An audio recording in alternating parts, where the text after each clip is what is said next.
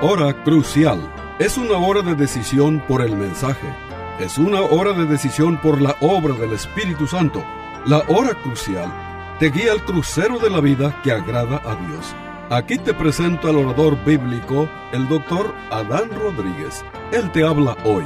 Y al fin de esta audición, si tú quieres, llámale al teléfono 956-289-3340. Repito, 956-289-3340. Disfruta la música y aquí te presento al orador bíblico, el doctor Adán Rodríguez.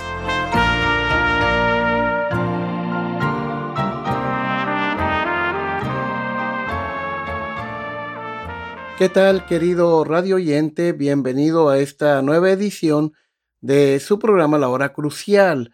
Hoy continuamos con esta serie de mensajes sobre los siete yo soy y hoy hablaremos sobre la quinta gran afirmación que nuestro Señor Jesucristo hizo de sí mismo. Esta declaración es yo soy la resurrección y la vida. Esta es una asombrosa declaración, estimado oyente. Así que vamos a meditar en esta expresión, en esta afirmación de nuestro Señor Jesucristo. Juan capítulo 11, versículo 25 y 26, Cristo afirmó acerca de sí mismo lo siguiente. Les dijo Jesús, yo soy la resurrección y la vida. El que cree en mí, aunque esté muerto, vivirá. Verso 26. Y todo aquel que vive y cree en mí, no morirá eternamente. ¿Crees esto? Estimado oyente, Jesús hizo esta asombrosa declaración de yo soy para este indicarnos que él es Dios, que él es el Dios omnisciente, el Dios omnipresente, el Dios todopoderoso. Y él hizo esta asombrosa declaración inmediatamente antes de resucitar a Lázaro de entre los muertos. Nuevamente, vemos que la enseñanza de nuestro Señor Jesucristo no fue solo un discurso vacío. Cuando hizo una afirmación, la confirmó con acción.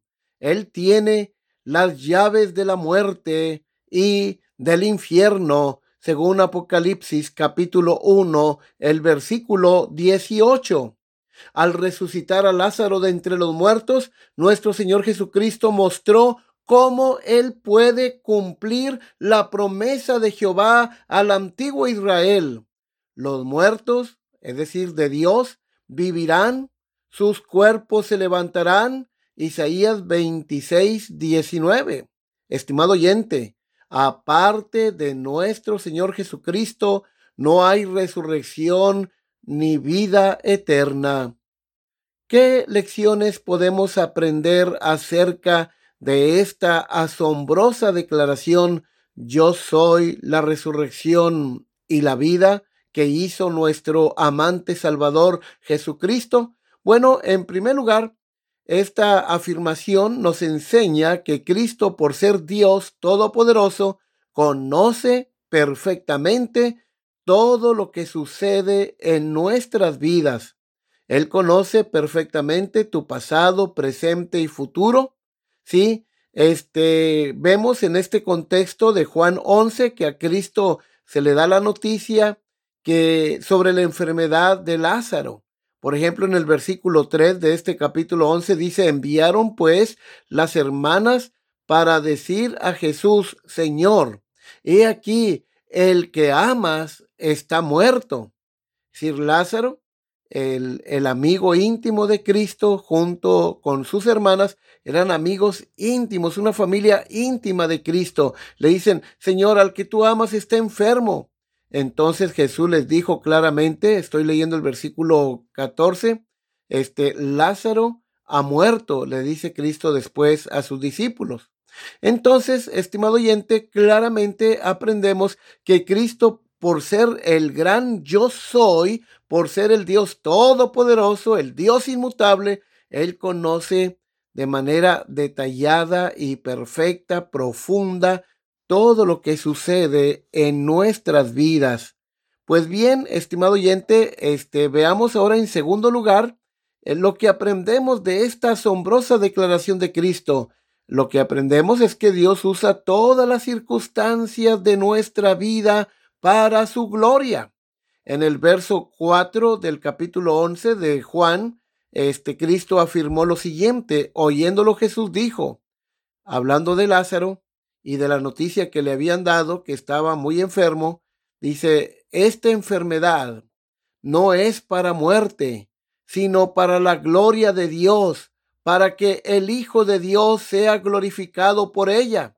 Estimado oyente, Jesús en su amor y soberanía permitió que la familia de Lázaro pasara por medio de este sufrimiento para que pudieran ver la gloria de Dios. Y a veces Dios en su amor y en su soberanía permite que su pueblo, sus hijos, pasemos por momentos difíciles para mostrar su gloria. Ahora, en tercer lugar, Dios puede usar, aprendemos que Dios puede usar o Cristo puede usar una enfermedad o la muerte de un ser querido para que otros crean en él. Verso 14 y 15 de aquí de Juan 11, mire lo que dice. Entonces Jesús les dijo claramente, Lázaro ha muerte, ha muerto, perdón, y me alegro por vosotros de no haber estado allí para que creáis mas vamos a Él. El propósito por el cual Dios permite que uno de sus hijos enferme o muera no es para maldición, estimado oyente, sino para bendición. Por ejemplo, Romanos 8:28 afirma, y sabemos que a los que aman a Dios, todas las cosas ayudan a bien. Un cáncer, que ataca a una madre piadosa puede ser el instrumento divino para unir a una familia y traer salvación a los hijos perdidos. Ningún sufrimiento, estimado oyente, se desperdicia en el reino de Dios. Ningún dolor es vacío o desesperado. Dios lo está usando todo para lograr sus propósitos benignos y divinos a favor de su pueblo, para su gloria y para nuestro bien. En cuarto lugar, la muerte es un enemigo poderoso. Hebreo 9:27 dice que está establecido a los hombres que mueran una sola vez, ¿sí? Entonces la muerte viene para todos nosotros. Eh, todos los seres humanos somos una raza caída. Y la muerte viene por causa del pecado. Quinto, Dios obra en su tiempo y no en nuestro tiempo. ¿Sí? Verso 17. Vino pues Jesús y halló que hacía ya cuatro días que Lázaro estaba en el sepulcro. Verso 18. Betania estaba cerca de Jerusalén como a quince estadios. Y muchos de los judíos habían venido a Marta y a María para consolarlas por su hermano. Verso 20. Entonces Marta, cuando oyó que Jesús venía, salió a encontrarle, pero María se quedó en casa. Verso 21. Y Marta dijo a Jesús, Señor, si hubieres estado aquí, mi hermano no habría muerto. Mas también sé ahora que todo lo que pidas a Dios, Dios te lo dará. Jesús le dijo, tu hermano resucitará. Marta le dijo, yo sé que resucitará en la resurrección en el día postrero. Sí, pero ahora vean en sexto lugar, queridos amigos, hay uno aún más poderoso que la muerte. Y el, el que venció la muerte es decir, el Señor Jesucristo dice, yo soy la resurrección y la vida. El que cree en mí, aunque esté muerto, vivirá. Y todo aquel que vive y cree en mí, no morirá jamás. Aquí hay dos declaraciones. Dice Cristo, yo soy la resurrección y la vida. Supongo que la última mitad del verso 25, donde dice, el que cree en mí, aunque esté muerto, vivirá, es una explicación de yo soy la resurrección. Y entiendo en el verso 26 que cuando Cristo dice, todo el que vive y cree en mí no morirá jamás, como la explicación de yo soy la vida. Estimado oyente, en Cristo Jesús está la vida. Fuera de Cristo solo hay muerte. Si tienes fe en Cristo y mueres, dice Jesús, no permaneces en la muerte. No puede retenerte. Viene un día glorioso en que resucitarás de manera poderosa. Sí, puedes morir físicamente como Lázaro, pero la muerte no puede retenerte. Al igual que Lázaro, puedes estar corporalmente en la tumba, pero algún por algún tiempo, pero serás llamado un día, en el día de Cristo, a salir de la tumba. ¿Por qué? Porque perteneces a Cristo, crees en Él. ¿Ha vencido Cristo a la muerte en su propia muerte y resurrección? La muerte no puede retener al creyente en Cristo porque no puede retenerlo porque, porque la fe, eh, por medio de la fe estamos en Él. Él es la resurrección. Mira lo que dice Juan 6, 39 y 40. Y esta es la voluntad del Padre, el que me envió, que de todo lo que me diere no pierda yo nada, sino que lo resucite en el día postrero. Y esta es la voluntad, verso 40, del que me ha enviado, que todo aquel que ve al Hijo y cree en Él tenga vida eterna, y yo le resucitaré en el día postrero. En Juan 6:44, nuestro Señor Jesucristo afirma, ninguno puede venir a mí si el Padre que me envió no le trajere y yo le resucitaré en el día postrero. Y luego Juan 6:54 Jesús afirma, el que come mi carne y bebe mi sangre tiene vida eterna, y yo le resucitaré en el día postrero. Querido oyente, querido hermano en Cristo, si crees en Cristo y mueres, tu cuerpo puede hundirse en la tierra, pero resucitarás de nuevo. Es horrible que nuestros cuerpos caigan al suelo. Es la pena por el pecado, la muerte. Es horrible porque tú y yo nacimos del polvo de la tierra, pero en Cristo eres levantado del polvo de la tierra para nunca volver a Él.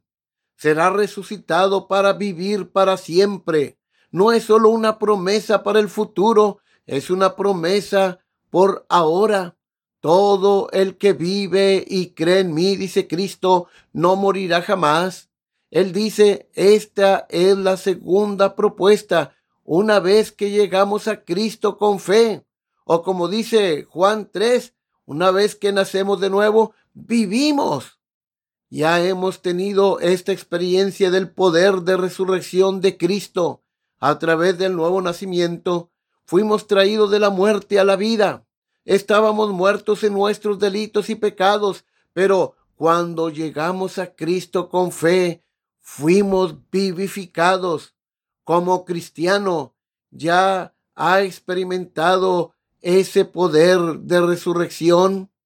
En un sentido muy real, nunca más moriremos porque tenemos a Cristo morando en nosotros. Él nos guardará para siempre nunca moriremos, porque para mí el vivir es Cristo y el morir es ganancia. En séptimo lugar, estimado oyente, un día Cristo regresará sobre las nubes con gran poder y gloria con sus ángeles. Por ejemplo, Primera de Tesanolicenses nos habla acerca de lo que va a suceder a todos los que son de Cristo en aquel día glorioso de su venida. Primera de Tesalonicenses 4, 16 y 17 leemos, porque el Señor mismo, esta expresión quiere decir que cuando Cristo venga a la tierra por segunda vez, Él vendrá en forma corporal y gloriosa, porque Él mismo, la idea, Él mismo y no otro, con voz de mando, es decir, con voz de autoridad, esa voz que crió los cielos y la tierra, esa voz que resucitó a Lázaro, esa voz poderosa, es la que va a resucitar al cuerpo de los creyentes con voz de mando, con voz de arcángel. El arcángel Miguel dando un grito de victoria y con trompeta de Dios para reunir a todos los elegidos de Dios desde los cuatro cabos de la tierra. Descenderá del cielo, es decir, descenderá Cristo corporalmente y gloriosamente en toda dignidad y majestad y los muertos en Cristo resucitarán primero. Luego nosotros los que vivimos, los que hayamos quedado, seremos arrebatados. Este arrebatamiento será instantáneo, violento. En un segundo seremos arrebatados juntamente con ellos en las nubes para recibir gozosamente al Señor en el aire. Y noten, y así estaremos, es decir, y en esta condición de glorificación estaremos siempre con el Señor, con aquel que está lleno de gloria, de majestad. Estaremos con Él para siempre. Qué futuro tan glorioso nos aguarda a los hijos de Dios.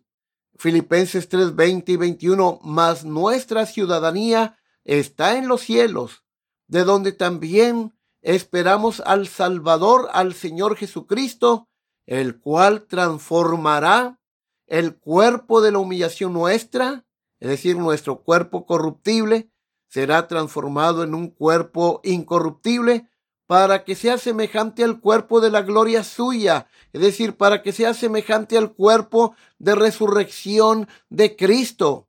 ¿Cómo era el cuerpo de resurrección de Cristo? Bueno, era un cuerpo que ya no estaba sujeto al cosmos, un cuerpo ajustado, diseñado, adaptado para estar en la presencia de Dios.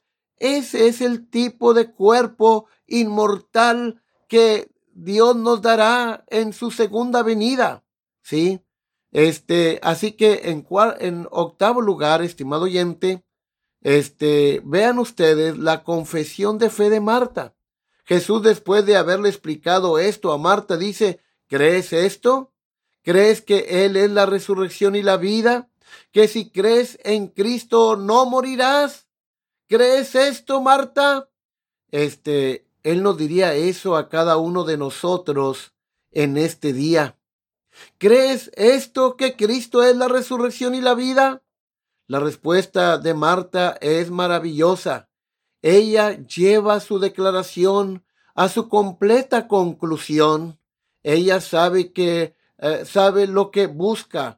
No hay ambigüedad en su mente o corazón. Ella dice, sí, Señor, creo que eres el Cristo, el Hijo de Dios que viene al mundo. Eres el Mesías. Eres el Salvador prometido. Eres la única forma en que podemos vivir. Marta comprende. Ella sabe que solo Cristo puede salvarnos de la muerte, como lo demostrará cuando ejerza su poder divino y llame a Lázaro para que salga de la tumba. Vean ustedes los versículos 43 y 44. Y habiendo dicho esto, o sea, Cristo, clamó a gran voz, Lázaro, ven fuera y el que había muerto salió atada las manos y los pies con vendas y el rostro envuelto en un sudario. Jesús les dijo, desatadle y dejadle ir. La muerte, estimado oyente, no es más que una sombra para sus amigos. Sí, Cristo resucitó poderosamente a Lázaro. Estimado oyente, los que somos de Cristo, nos aguarda un futuro glorioso. Este mundo, desde luego, va de mal en peor y seguirá yendo de mal en peor.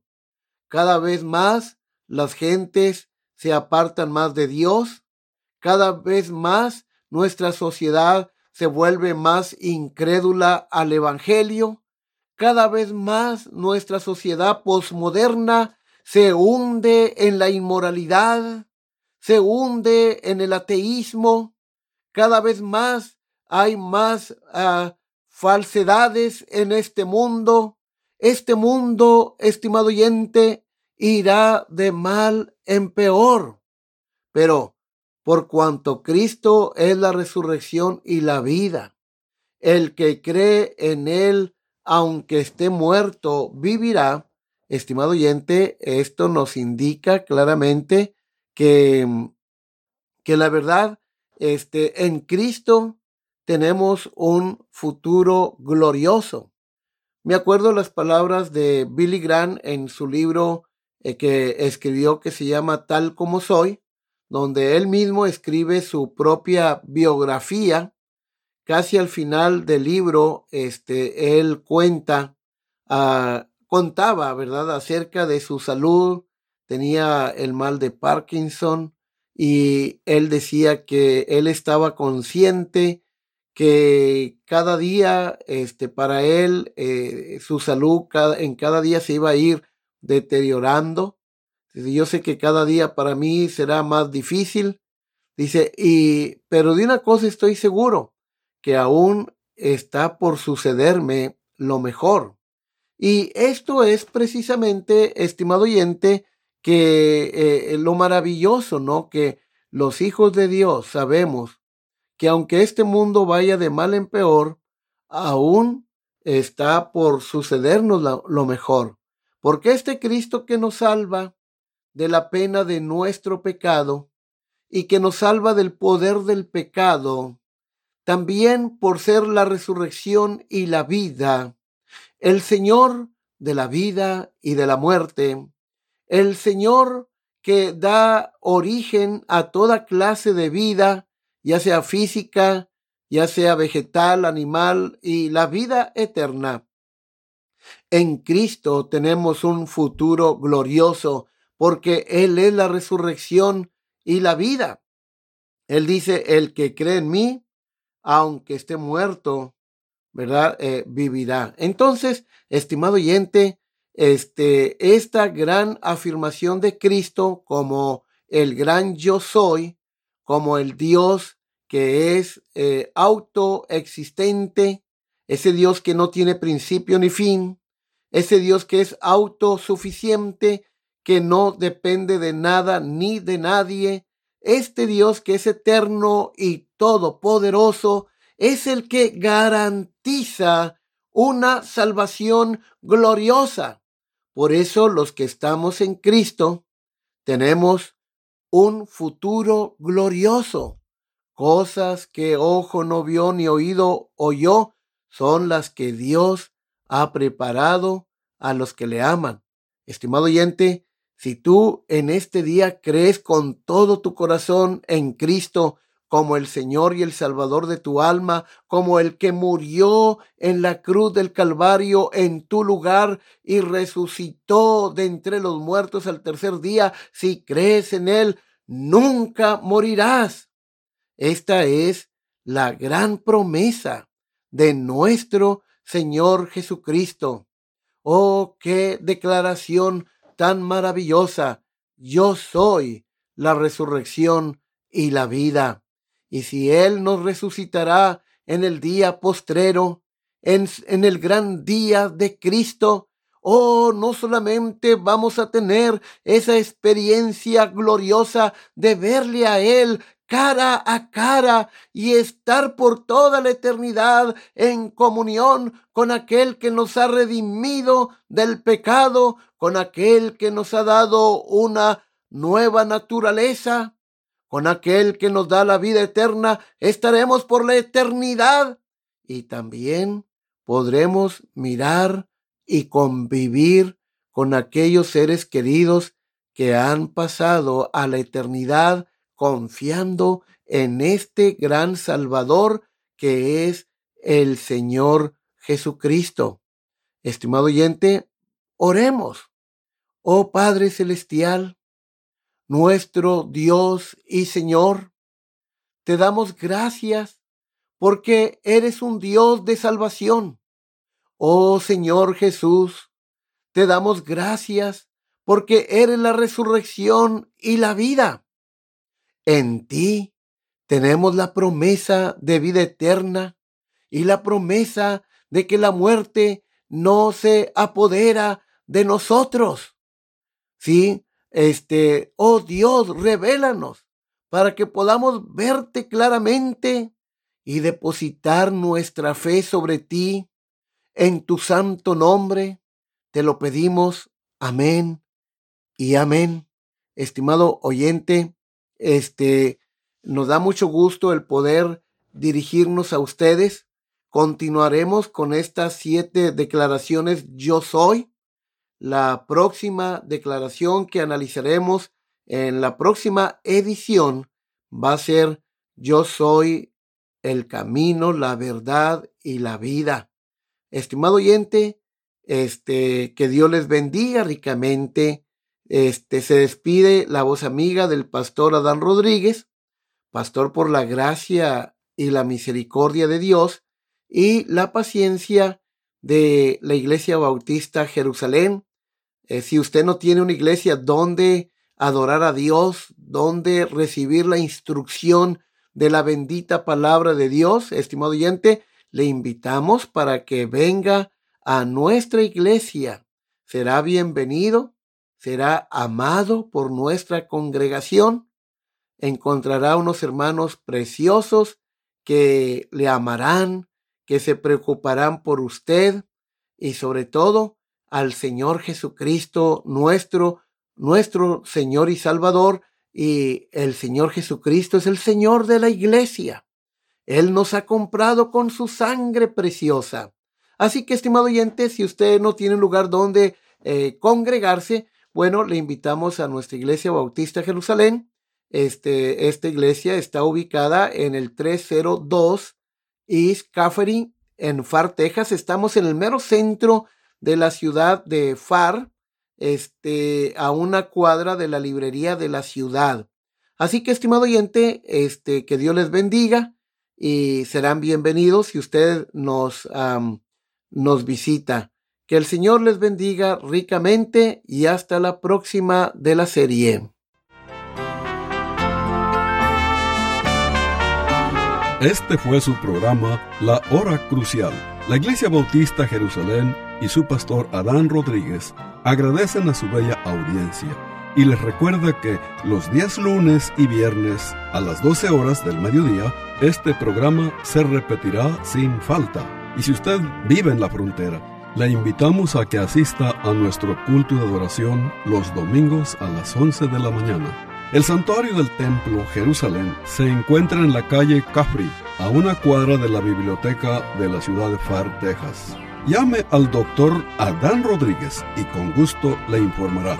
Teléfono 956-289-3340. O si usted prefiere escribir, hágalo. La hora crucial PO Box 774, FAR, Texas 78577. Repito, la hora crucial PO Box 774, FAR, Texas 78577.